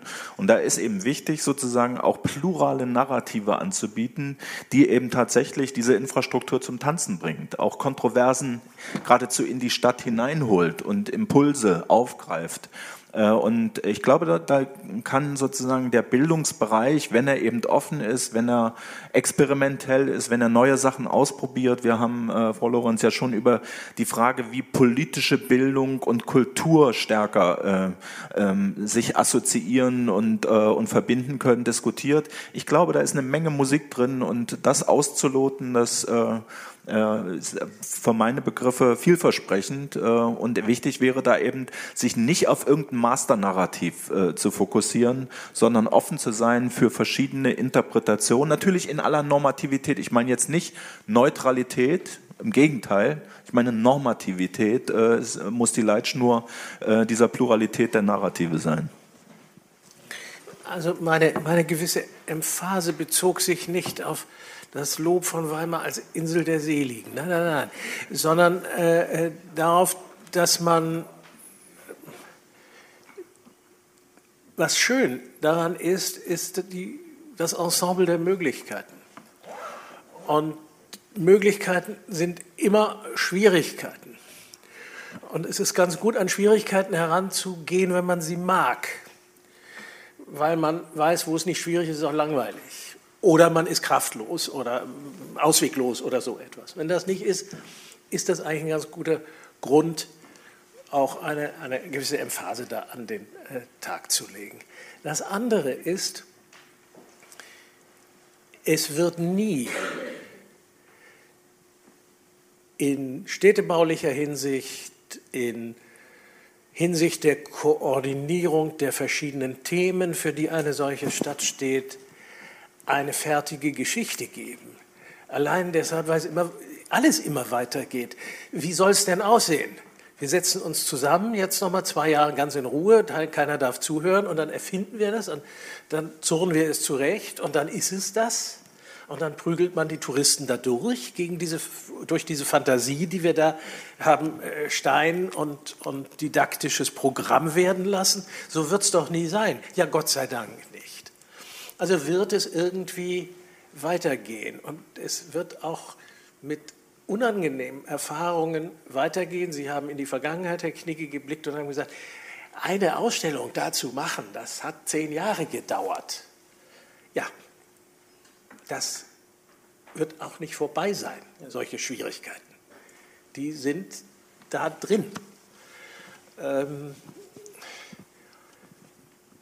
und schön naja, äh, man wird glücklicherweise nie dahin kommen, die schrecklichen und erschreckenden Seiten der Geschichte kulinarisch darzustellen. Das geht gar nicht. Das kann man, das hat niemals jemand ernsthaft versucht. Na doch, hat so ein bisschen solche, in der Literatur weiß ich so ein paar Versuche von Versuch einer schrecklichen dem Schrecken mit Kitsch beizukommen. Aber es ist sehr leicht sichtbar, was das dann ist. Es geht nicht. Und dafür müssen wir auch keine große Sorge haben. Wir müssen Sorge haben, dass nicht Leute an bestimmten Orten sind und die Kompetenz und Gestaltungsauftrag haben und es langweilig machen. Davor muss man Sorge haben. Aber nicht, dass es zu schön ist. Das geht nicht. Herr Knigge, wollen Sie dazu direkt was sagen? Ja, würde ich doch ganz gerne auch im Rückblick auf die lange Geschichte. Ich würde sie in ein Kapitel 1 einteilen. Das war auch mit vielen Tagungen, mit ersten Ausstellungen im Gauforum, mit Interventionen an anderem Ort, mit Kooperation mit Akteuren zwischen Bauhaus Universität. Wir hatten ja auch mal die Sieben für Weimar als Kulturkoalition der Kulturchefs hat mich sehr berührt damals, 96 gegründet. Das waren die beiden Hochschulrektoren also Franz Liszt und Bauhaus. Das war aber auch zum Beispiel Buchenwald. Und wir waren wirklich eine Kulturkoalition mit gemeinsamem Programm, trotz aller Heterogenität auf das Europäische Kulturstadtjahr hin. Und damals ging es noch darum, aus, ich spreche jetzt aus der Sicht unserer Institution, Buchenwald nach Weimar zu bringen. Die Weimarer Tradition geträgt geprägt auch durch die DDR. Die DDR der DDR-Antifaschismus hatte ja unglaublich Entlastungsfunktionen, indem man nur sozusagen auf äh, Ideologie und Dimitrovsche Faschismustheorie, Finanzkapital, Hitler und so weiter gucken musste, aber nie auf die Gesellschaftsgeschichte des Nationalsozialismus, nie auf die Mikrogeschichte des Nationalsozialismus in dieser Stadt, die immer mehr war als Mikrogeschichte. Weimar hatte es ganz lange ganz gut zwischen Klassikstiftung einerseits ein Leuchtturm hier unten und Buchenwald da oben und dazwischen war großes Schweigen. Und man konnte sich mit Blick auf beide Stiftungen entlasten, im Blick auf die eine durch vermeintlich reine Freude und im Blick auf die andere durch vordergründiges Hinweisen auf Barbarei. Es war ein langer Kampf, eben um das, was wir auch hier diskutiert haben, zu sagen, es geht nicht um Kultur und Barbarei. Es geht nicht um Pseudomoderne oder sowas. Es geht um die endogenen Potenziale, auch zum Beispiel der Gewalt. Und das ist die Funktion dieser Tagung aus meiner Sicht. Deswegen haben wir sie auch so kompliziert angelegt und deswegen war ich so froh über die vielen Gespräche mit mit, mit, äh, mit Wolfgang Knöbel und wir kennen uns, weil wir gemeinsam mal Fellows am Frias waren. Das hat eine lange Vorgeschichte, sind, wo wir diese Themen noch nicht hatten, aber wo ich das, das Gefühl hatte, wir können das. Hier geht es um Softwareentwicklung, um es mal ganz blöd zu sagen. Ja? Nicht so sehr die Software, was ist im jeweiligen einzelnen Museum, sondern und kein Besucher wird alle Museen dieser Stadt und auch nicht die hier drei, wenn die Zwangsarbeit dann da ist, hintereinander angucken und dann erleuchtet durch die Welt laufen, sondern was sind die, was sind die Kooperationen auf der Ebene von Bildung, Pädagogik, Büchern, Materialien, Zugängen, die dann auch durch die ganze Stadt meandern können an all diese anderen Zeugnisorte, Bezeugungsorte, materiellen Vergegenständlichungen von historischer Erfahrung in ihrer ganzen Widersprüchlichkeit und Reibung, wie es sie hier in der Stadt gibt. Das war die erste Phase, eben Barbarei, Pseudo und so weiter wegzukriegen, wo wir noch, und dann natürlich auch hier bauen zu können die Ausstellungen durchzusetzen, diese auf einmal mit der Trias von Museen am Gauforum ähm, konfrontiert zu sein, aber dann auch zur Kenntnis nehmen zu müssen, dass die Umraumgestaltung Bauhausmuseum ausgeschrieben wird als Museum am Park. Es waren drei Jahre Diskussionen mit Kollegen Meyer von der Bauhaus-Universität, diese Idiotie wegzukriegen. Ja? Sozusagen so zu tun, als sei das Bauhausmuseum nicht ein Museum, beim Gauforum, sondern zum Bertuschen Garten, der ja auch anstößt, deswegen Museum am Park. Und es war nicht mal mitgesprochen, dass wenn dieses Museum einen Parkbezug hat, dann steht es über dem zerstörten Asbach-Grünzug und dem Wie-Maria-Park. Der liegt sieben Meter unter diesem Museum. Das hat der Arbeitsdienst alles zugeschüttet. Ja, das Ganze ist weg, samt der halben Jakobsvorstadt. 136 Häuser, sozialrassistische Maßnahmen und so weiter. Darüber musste man auch einmal sprechen und sagen, was hat denn das für Gestaltungsimplikationen? Und das geht, gilt jetzt auch für die Software der, aus meiner Perspektive der Zusammenarbeit dieser Museen und Möglichkeiten. Ich stolpere nach wie vor über Topografie der Moderne, weil das Ambivalente schon wieder verschwunden ist. Das, müssen wir, das hieß mal ambivalente Moderne als Arbeitsbegriff. Also wir können auch nicht mehr hier unbefangen über... Äh, und ähm, das sozusagen jetzt wieder hineinzubringen, und zwar historisch konkret, ganz konkret aus den Perspektiven der Häuser, das ist ähm, elementar wichtig und das ist die nächste Aufgabe. Und dazu gehört auch, also wenn ich es etwas ironisch sage, und ich habe Weimar wirklich, ich, äh, ich könnte sehr viel Positives sagen, aber manchmal hat man den Eindruck, erst wenn die Dinge tot sind, werden sie in Weimar lebendig. Und so ist es mit der Moderne auch. Ja.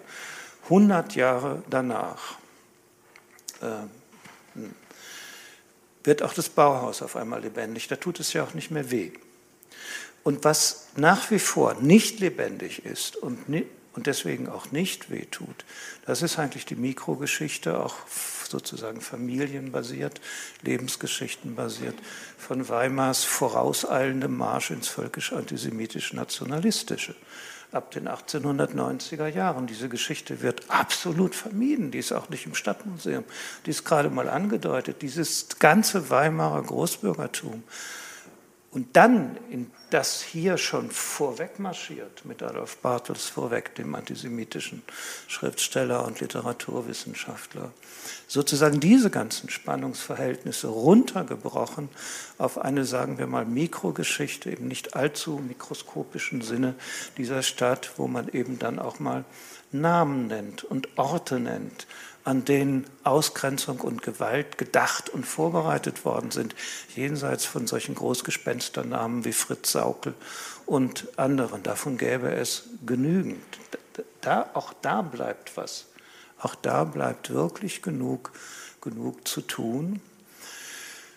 Und ja, den Weg muss man weitergehen. Der wird sicher nicht nur Applaus bringen. Der wird sicher nicht nur Applaus bringen.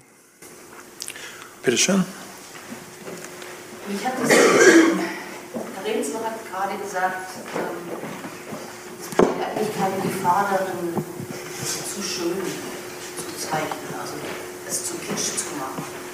Und das Stichwort kitsch habe ich auf etwas anderes noch gebracht, weil ähm, Ruth Klüger hat Kitsch auch mal in einem ganz anderen Sinne ähm, definiert.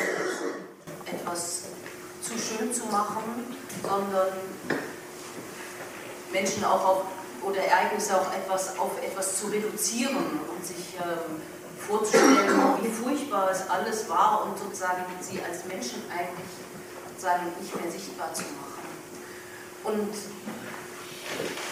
wenn wir jetzt hier von Moderne sprechen und von Weimar und es wird natürlich durch diese Bauten wenn Sie das immer so schön erzählen, auch äh, wir haben sozusagen den Bau, der steht für, äh, also das Gauforum und Saukel, das steht für einen bestimmten Teil und dann gibt es so, also es stehen sich so Großblöcke gegenüber.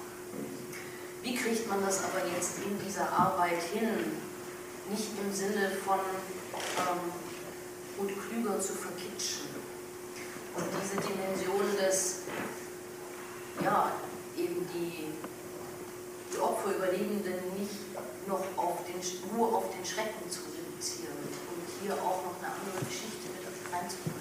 Geht das? Wer würde antworten wollen auf diese Frage? Ganz einfacher Satz. Ich glaube schon, dass das geht. Also Herder gegenübergesetzt ist, wenn ich mich nicht total vertue. Harry Stein ist da und weiß es um Krüger am Bürgerhaus gegenüber und ein paar Köpfe höher als Herder natürlich. Das weiß nur keiner, wird auch nicht gesagt. Da kann man alles sehen, ohne jeden Kitsch. Das sind hier die Kontraste. Ja? Also oben Krüger, der Burenführer und sozusagen vorbildliche Kolonialist und Rassist und Held für viele Völkische.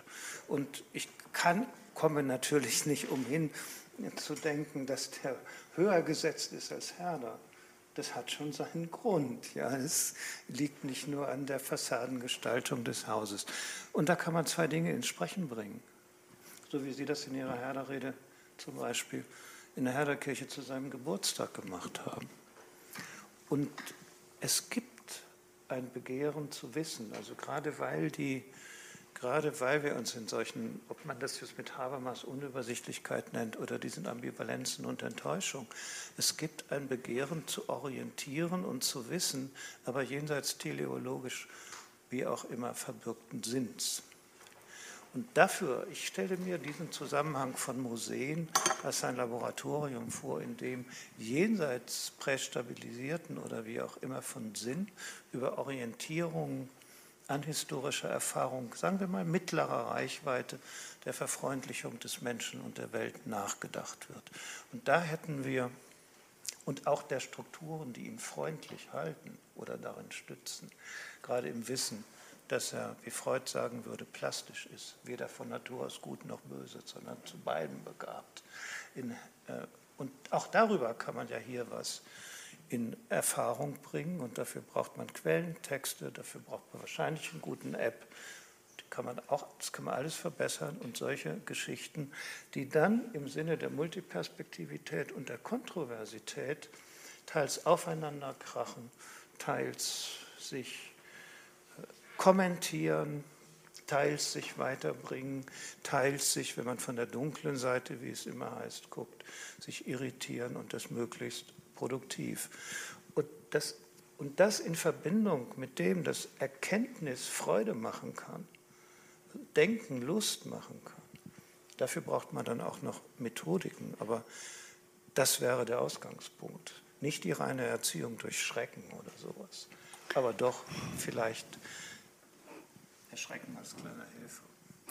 Ich verstehe Ihre Frage noch, noch anders. Ähm, nicht stehen zu bleiben bei diesen Blöcken, die Weimar paradigmatisch auf kleinstem Raum zueinander definiert, sondern mit der eigenen Entwicklung und der Entwicklung der Institutionen, für die wir verantwortlich sind, diese Geschichte weiterzuschreiben. In ein offenes hinein, weil wir können das nicht definieren, aber wir können die Widersprüche, die wir begreifen als das, was die Geschichte uns äh, überliefert hat, zum Ausgangspunkt, zum Reibungsfeld, äh, zum Stachel im Fleisch machen, um uns selber ständig weiter zu perpetuieren. Und ich mache das im Moment ganz naiv oder, oder konkret äh, tagtäglich, indem ich das, was mir übertragen worden ist, die Klassikstiftung Weimar, mit diesem Widerspruch konfrontiere und glaube und hoffe, dass wir aus dieser Reibung heraus uns zunächst mal als Testfall selber entwickeln.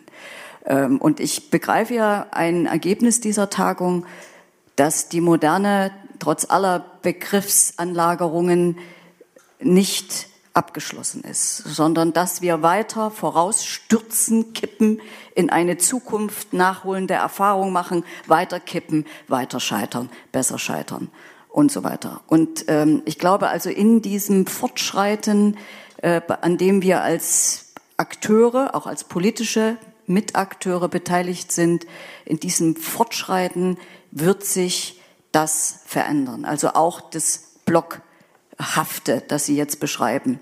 Äh, wie das im Verhältnis zum Kitsch steht, habe ich jetzt nicht begriffen, aber egal. Ähm, es wird sich verändern, weil wir etwas draus machen. Geschichte ist formbar. Herr Krüger und dann. Ja, vielleicht äh, nur noch, also ich glaube sozusagen, es ist sehr wichtig für Weimar, dass, äh, dass man die, der Gefahr nicht aufsitzt, dass diese großen Blöcke quasi sich versiegeln gegenüber einem interdisziplinären Diskurs, einer, einem Stadtdiskurs. Und deshalb würde ich sozusagen, äh, wenn ich einen Rat geben soll, immer sagen, äh, adressiert die Stadtgesellschaft als Partner, äh, versucht sozusagen Bildung und Vermittlung immer partizipativ zu konfigurieren weil es kommen überraschende Fragen, überraschende Perspektiven und dadurch ein lebendiger Diskurs. Und klar, man muss diese Institutionen äh, als solche stark und resilient machen.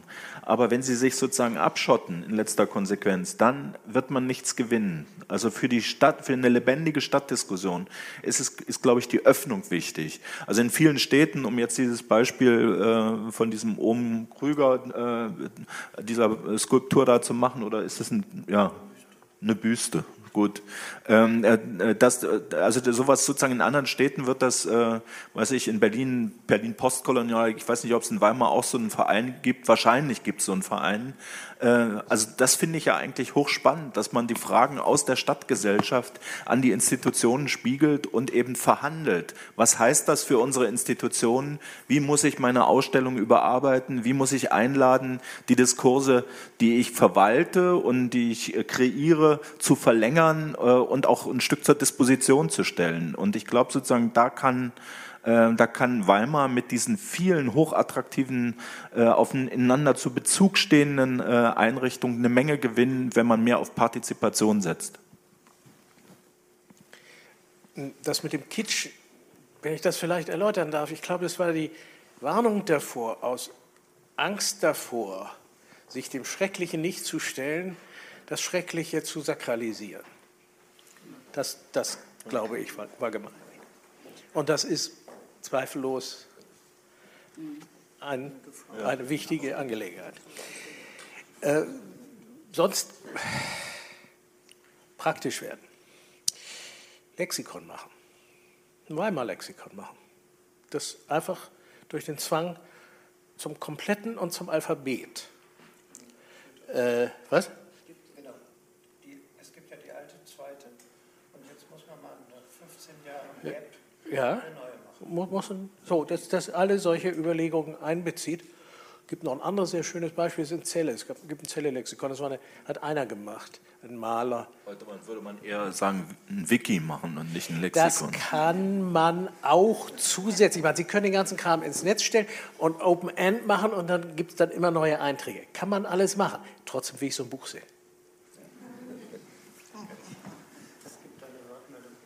Ja, bitteschön. Die Universität. Ähm, ich möchte mal anknüpfen. Also erstmal, ähm, ich finde, äh, also diese, diese Frage, ist die Stadt so schön, finde ich ist interessant, auch wie sie hier diskutiert wird, ist aber, glaube ich, nicht so relevant für uns. Ich glaube, solche Projekte auch in einer, in einer objektiven oder subjektiv schönen Stadt gelingen. Ähm, aber anknüpfend an das, was Volker Knigge gesagt hat zur Software, Arbeit an der Software, ähm, ist die Frage, und das ist eben, was wir machen, wir arbeiten an der Hardware, wie genau auch dem, Folge dieser Gestaltung. Wie wird es in Zukunft aussehen? Ähm, und meine Frage ist, folgt die Hardware der Software? Was wird zuerst erstellt? Wird es vielleicht auch gemeinsam entwickelt? Ähm, ich erwarte jetzt nicht, dass hier fertige Konzepte oder fertige Visionen stehen, aber wenigstens eine methodische Aussage, wie wir dazu kommen, ähm, in irgendeiner Form eine städtebauliche, landschaftsgestalterische, architektonische, ähm, aber auch ähm, ja, Bildungsgestaltung zu finden für dieses Quartier, für die Stadt Weimar.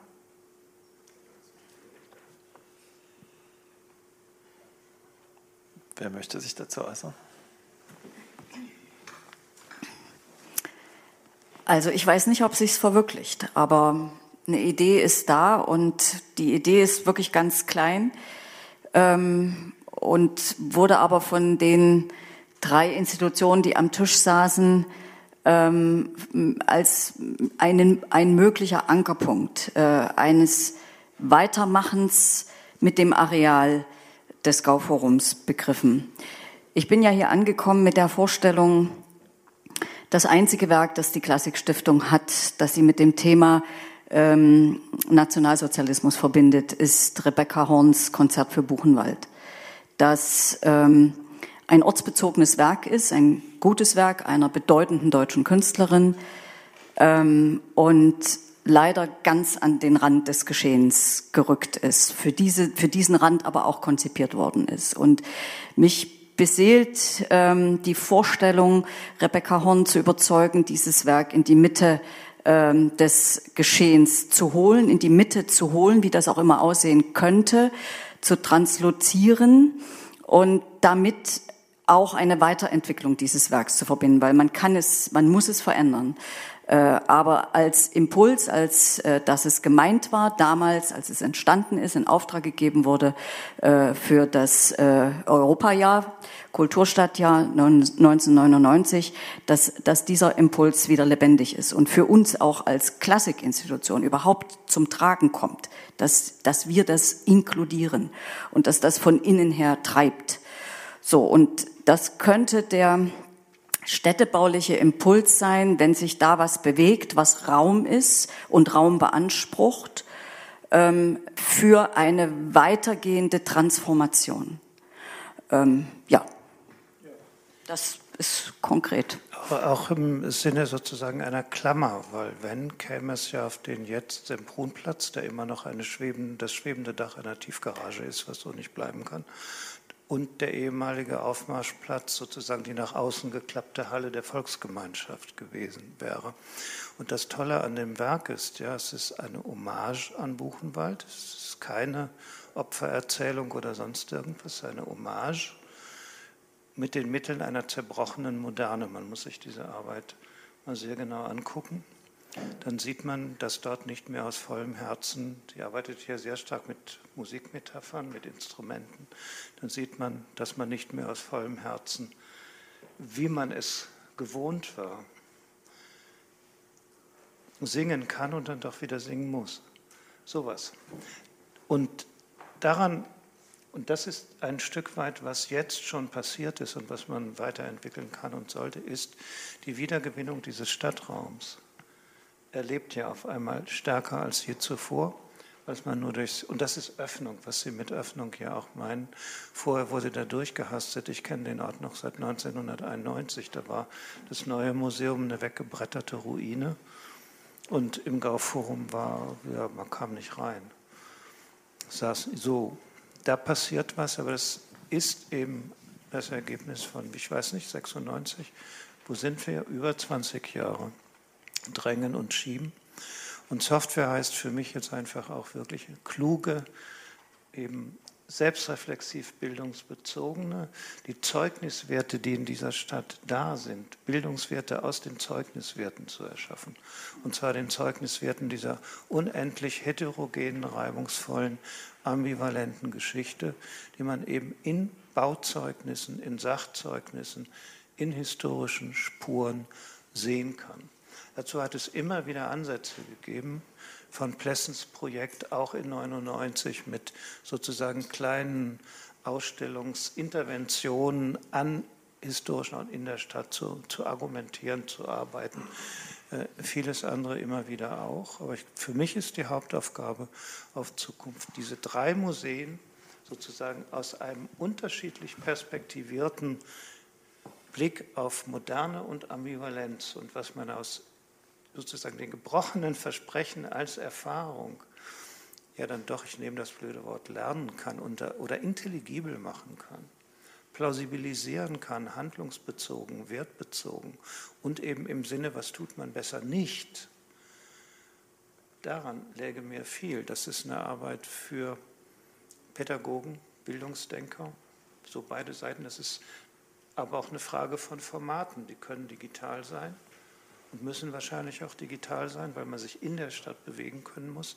Wir bräuchten dieses Ajour gebrachte, sich endlich auch den Brüchen und Zerreißungen stellende Stadtlexikon, sowohl als Buch, ich bräuchte es auch als Buch, aber auch als etwas Mitnehmbares, damit man es vor Ort auch, wie soll ich sagen, oder damit es dazu beitragen kann, dass vor Ort etwas spricht, was sonst nicht spricht, was vielleicht visuell äh, überrascht oder irritiert. Und ob das dann die Nietzsche Gedächtnishalle ist oder auch das nicht gebaute Nietzsche-Denkmal hier hinter uns, wir sitzen ja fast mittendrin, das, ähm, das äh, wäre dann alles vorstellbar. Und dann wird es eigentlich erst wirklich konkret. Gut, es hat 20 Jahre gedauert, diese Art von ambivalenter Zeugniswertüberlieferung zumindest materiell zum Thema zu machen und Museen zu bauen. Aber wie dann darin gearbeitet wird und wie vor allen Dingen die Relevanz dieser Geschichte für Gegenwart, das macht Geschichte ja nur interessant. Obwohl Marc Bloch auch sagte, dass man an Geschichte erstaunen sollte und darf und dass man sich auch und so weiter. Aber das geht mit der schrecklichen Geschichte nicht. Aber Gott sei Dank mit der anderen Seite Weimars. Und das finde ich dann auch ein didaktisches Potenzial, dass man hier sozusagen beide menschlichen Möglichkeiten äh, dessen, was Freud plastisch nannte, was geformt werden kann, wie auch immer, sich äh, zumindest in Ansätzen aneignen kann und sehen kann, dass es gelebt wurde, auch das andere. Also deswegen ja zum Beispiel Wieland Vielen Dank. Ich glaube, das ist ein sehr guter, sehr konkreter Hinweis, wie man weiter verfahren kann und was wünschenswert ist. Äh, wenn Sie nicht noch ein direktes Schlusswort sprechen wollen, würde ich mich bei allen sehr herzlich bedanken, Frau Lorenz, Herr Knigge, Herr Krüger, Herr Remsmar, und würde nach dieser Diskussion Herrn Knöbel das Wort geben für den Schlussvortrag.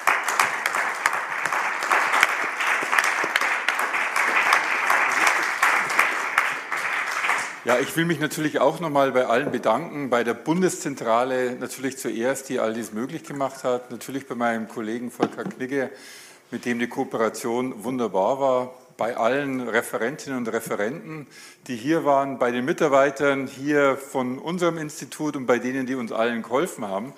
Und natürlich bei all denen, die, wie Herr Geier aus, ja, fast aus Chicago war dann doch Wien, quasi hierher kamen und quasi hier vorgetragen haben, für Herrn Remsmer den Abschlussvortrag gehalten hat. Es macht jetzt keinen Sinn, die Tagung zusammenzufassen. Ich habe fünf Minuten Zeit. Ich glaube, ich will sozusagen drei Punkte einfach nur quasi als, als, als Schlussstatement, wenn es sein muss, quasi nennen. Erstens, äh, ich glaube, was ich selber in meinem Beitrag sagte, diese Moderne als Entität setzt sich sehr stark zusammen aus unterschiedlichen Bestandteilen, auch aus unterschiedlichen Ideenbegriffen von Wachstum über Knappheit, über Autonomie, über Selbstverwirklichung. Und uns muss eigentlich immer klar sein, dass diese Begriffe in, in enormen Spannung stehen und dass die einen Begriffe die anderen aushebeln können und dass wir eigentlich häufig nur von Glück reden können, wenn diese positiv konnotierten Begriffe in eins gehen, sich wechselseitig verstärken. Das war vielleicht in dieser Zeit der Trente Glorieuse, in diesem goldenen Zeitalter der Fall. Ob es je wieder der Fall sein wird, bleibt die Frage. Zweiter Punkt, den ich ganz kurz ansprechen will. Ich glaube, was bei Svenja Goltemann, bei Herrn Remsmer, zum Teil auch bei mir irgendwie immer klar war, es muss weitergehen mit einer Definition des Begriffes Gewalt. Ich glaube, es gibt nach wie vor sozusagen sehr, sehr große Unterschiede auch zwischen den Disziplinen der Soziologie einerseits, Literaturwissenschaft gleich Geschichtswissenschaft andererseits. Sind wir in der Lage, wollen wir es sozusagen einen analytischen Gewaltbegriff zu verwenden? Das hat nichts mit Täter- und Opferperspektive zu tun. Ich glaube, das muss einem irgendwie klar sein. Dritter Punkt, und damit ende ich, und ich schließe jetzt quasi an den Eröffnungsvortrag von, von Michael Geier an. Wenn es um diese nachholenden Modernen geht, glaube ich, muss man sich irgendwie auch klar sein, dass es diese Narrative der Moderne gerade auch in unterschiedlichen Teilen der Welt gibt, die sehr, sehr unterschiedlich sind. Ja, also eine kritische Haltung oder gar eine Haltung in Bezug auf Ambivalenz in China oder in den herrschenden Elitenkreisen in China ist aus meiner Sicht schlichtweg nicht zu erkennen. Man will die Moderne und man sieht und will diese Ambivalenzen auch gar nicht sehen und darüber kann man den Leuten auch gar keinen Vorwurf machen. Ja? Und ich glaube sozusagen, was die Debatte in der Zukunft zeigen wird, dass wir sozusagen noch sehr viel stärker über unterschiedliche moderne Vorstellungen Kämpfe, Deutungskämpfe, was auch immer erleben werden. Und wir werden manchmal auch, glaube ich, das Gefühl haben, wir, die aufgeklärten Westler, wir verspüren diese ungeheuren Ambivalenzen. Warum sehen die anderen diese Ambivalenz nicht? Die haben aber vielleicht ganz gute Gründe, diese Ambivalenzen nicht zu sehen. Und wir sollten möglicherweise sozusagen gar nicht so kritisch sein, wenn wir sozusagen andere Leute mit anderen Deutungen sozusagen sehen. Sie sehen sie natürlich. Na, ich bin, Diskurs. Oder es sind andere Diskurse. Sie sehen andere Ambivalenzen möglicherweise, als wir sie sehen. Gut, Sie sehen schon, wir streiten gleich. Wie der Punkt ist, genau. Gut, ich will mich nochmal ganz herzlich bedanken. Es war eine, finde ich, eine extrem produktive äh, Konferenz und wir werden schauen, welche Art von Publikationen daraus entstehen. Nochmals herzlichen Dank an den Finanzier, der natürlich immer zuerst genannt werden muss, Herr Krüger. Vielen Dank.